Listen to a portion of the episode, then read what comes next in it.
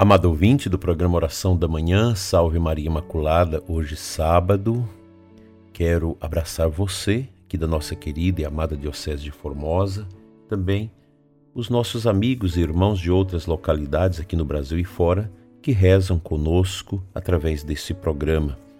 Te convido a iniciarmos esta manhã de sábado rezando a Santíssima Virgem. Ave Maria, Virgem poderosa, Imaculada Conceição, Rainha das Vitórias, que as vossas lágrimas de sangue destruam as forças infernais que se levantarem contra nós, contra o ouvinte do programa Oração da Manhã. Dando sequência às nossas meditações, no livro O Corpo Místico de Cristo, do Bispo Fulton Sheen, página 125, nós vamos entrar no quarto capítulo. Muito bonito esse capítulo porque fala da alma da igreja.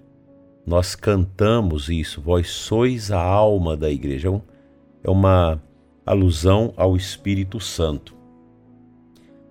A igreja é o corpo de Cristo e o Cristo, a cabeça invisível da igreja. Tem Pedro como vigário. Mas deve haver algum vínculo unitivo entre a cabeça e o corpo, pois o que seria de um corpo sem uma alma? De forma semelhante, a igreja deve possuir um princípio vivificante que a anima, e esta alma é o Espírito Santo, a terceira pessoa da Santíssima Trindade. No princípio, quando Deus criou Adão, a cabeça da raça humana, pegou do pó da terra, inspirou o sopro da vida nele e contemplai. Os olhos se abrem, o coração bate e a humanidade começa. Gênesis 2:7. Era essa uma imagem perfeita do que ocorreu no nascimento da igreja, a nova raça dos redimidos, sob a chefia do novo Adão Cristo. A igreja existia apenas na matéria bruta, com grandes artérias já formadas, a cabeça já designada, os membros já colocados, mas ainda não possuía uma alma. Essa condição da igreja pode ser comparada de forma imperfeita à dos Estados Unidos ante a declaração de independência. Ele cita aqui os Estados Unidos porque Fulton Sheen é um americano. As várias nacionalidades, os holandeses, ingleses, franceses, irlandeses, escoceses, estavam espalhados pela orla do Atlântico, mas não havia um vínculo ou um espírito que lhes unisse. Precisava de uma unidade, uma alma, para que fosse unos, e a centelha necessária veio da Declaração de Independência que acendeu neles o espírito de serem americanos nascidos em liberdade. A igreja estava, de algum modo, nessa posição. Os apóstolos, discípulos e fiéis eram ainda indivíduos em separado, precisava de uma alma que lhes fizesse unos. Mas depois daqui, a analogia não funciona. O espírito que deveria tornar a igreja una é muito diferente daquele que forma uma nação. A condição da igreja primitiva pode ser mais bem representada pela analogia com a vida. Os seus membros eram como elementos no laboratório químico capazes de fazer parte de um corpo. E ainda assim, não formaram um corpo justamente pela ausência da alma conhecemos quais 100% das substâncias químicas que constituem um corpo humano. E ainda assim, com todo o nosso conhecimento superior de química, não poderíamos criar um corpo em nossos laboratórios. Por quê? Porque nos falta o poder de dar um princípio unificador ou uma alma àqueles materiais químicos que faria coalescer aquilo que emergeria e que chamamos de vida. Os apóstolos eram como os produtos químicos em um laboratório. Eram indivíduos, cada um com sua própria visão de vida, cada um com suas dúvidas, suas incertezas, seus pontos de vistas, e não poderiam dar unidade para si mesmo, como os materiais químicos não podem criar a vida. A unanimidade entre eles era impossível sem uma certeza do alto, pois a vida não é um impulso vindo da terra, mas um dom vindo do céu. Eles precisavam de uma alma, um espírito, um princípio vivificante que simplificasse, unisse e que tornasse as células do corpo místico unidas sob a liderança de Cristo. E esse espírito vivificante e unificante não chegou até o dia de Pentecostes. Os apóstolos sabiam que o Espírito viria até eles. Nunca esqueceriam como nosso Senhor prometeu o Espírito na noite antes de morrer, quando ele disse em João 16: Muitas coisas ainda tenho a dizer-vos, mas não as podeis suportar agora. Quando vier o Paráclito, o Espírito da Verdade, ele vos ensinará toda a verdade. E eu rogarei ao Pai, e ele vos dará um outro Paráclito, para que fique eternamente convosco. É o Espírito da Verdade que o mundo não pode receber, porque não o vê nem o conhece. Mas vós o conhecereis, porque permanecerá convosco e estará em vós. Entretanto, digo-vos a verdade. Convém a vós que eu vá, porque se eu não for, o Paráclito não virá a vós, mas se eu for, vô-lo enviarei. Quanta beleza nesse texto nessa nossa compreensão católica sobre a alma da igreja. Na próxima quarta-feira vamos começar a quaresma, esse tempo tão bonito que vai nos levar à celebração da Páscoa.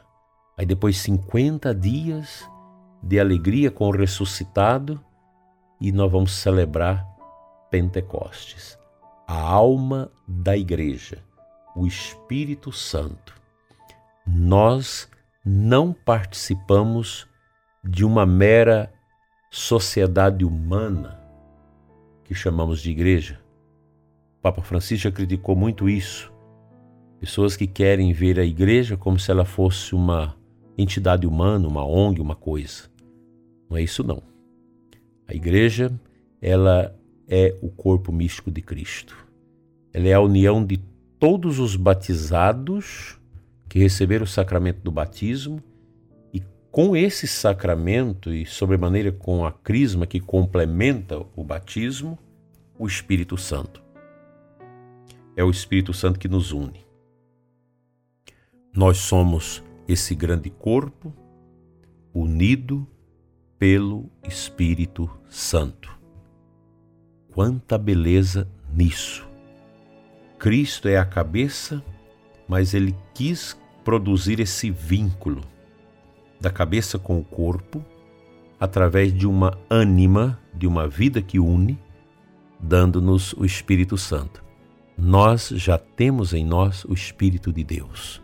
São Paulo nos ensina que nós somos templos do Espírito Santo. O Espírito de Deus reside, habita em nós. A Virgem Maria é chamada também na tradição da igreja de esposa do Espírito Santo, porque ninguém como ela neste mundo ficou tão cheia do Espírito Santo. É o Espírito Santo que nos une, é o Espírito Santo que nos faz testemunhas vivas deste amor de Deus por nós que nos une. Amemos a nossa igreja. Amemos os nossos trabalhos. Amemos uns aos outros. Amemos nossa comunidade, por mais pequenina que ela seja, porque ali nós temos uma alma que nos une ao corpo místico de Cristo, a cabeça da igreja que é Cristo o Divino Espírito Santo. Amém.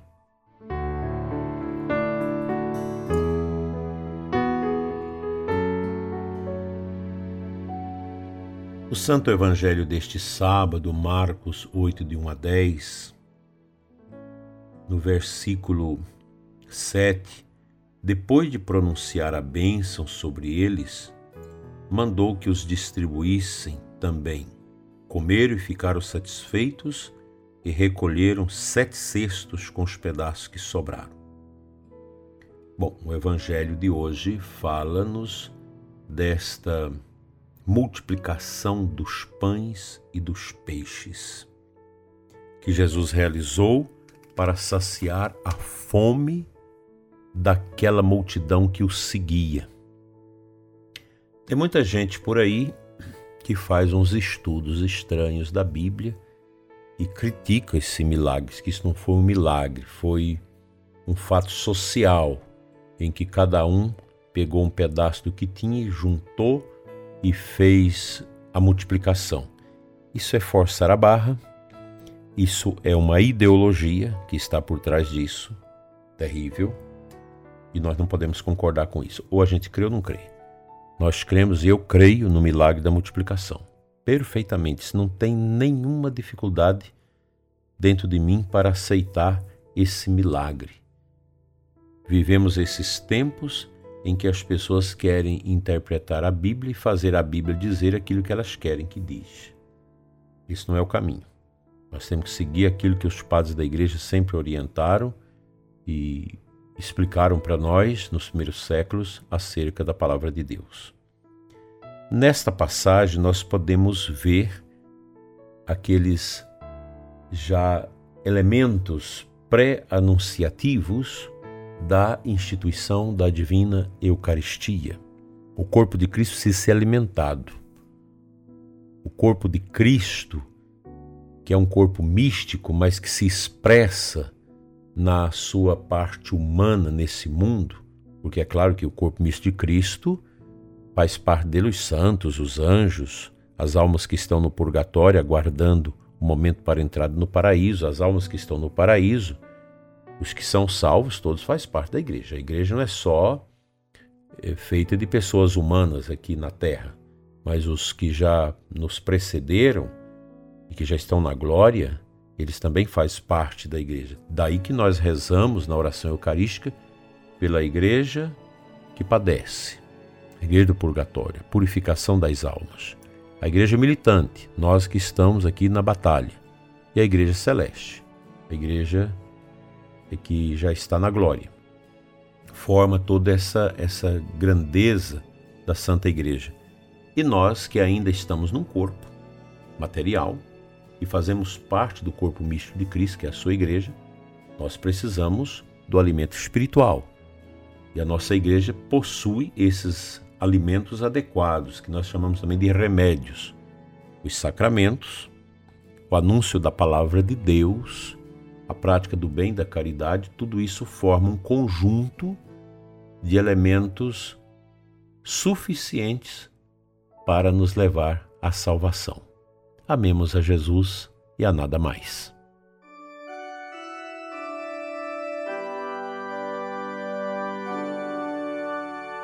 Pai Santo, eterno Deus, quero te louvar pela vida do ouvinte que, é, que ora comigo nesta manhã de sábado.